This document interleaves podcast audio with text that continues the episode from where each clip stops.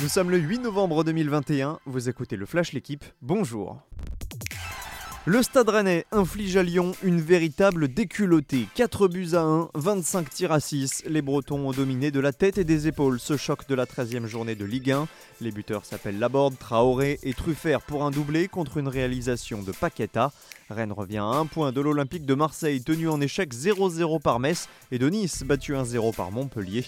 Vainqueur 4-0 de 3 vendredi soir, le RC Lens est bien le dauphin du PSG à l'issue de cette journée. Novak Djokovic a pris sa revanche de l'US Open. Le Serbe a battu hier le Russe Danil Medvedev en finale du Masters 1000 de Paris-Bercy.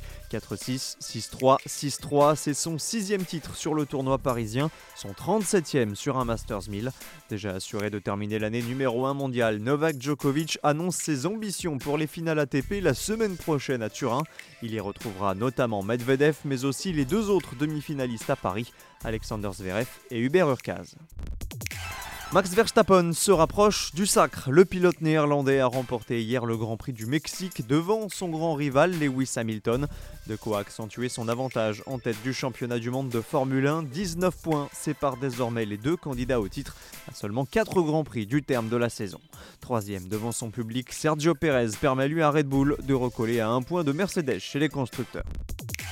Le grand départ de la 15e édition de la Transat Jacques Vabre a été donné hier en début d'après-midi. Les skippers sont partis du Havre, direction Fort-de-France en Martinique. Quatre catégories de bateaux sont en lice, les IMOCA, les Ocean 50, les classes 40 et les ultimes de retour après avoir manqué l'édition 2019. Les premiers équipages devraient arriver d'ici une semaine. Merci d'avoir écouté le Flash l'équipe. Bonne journée.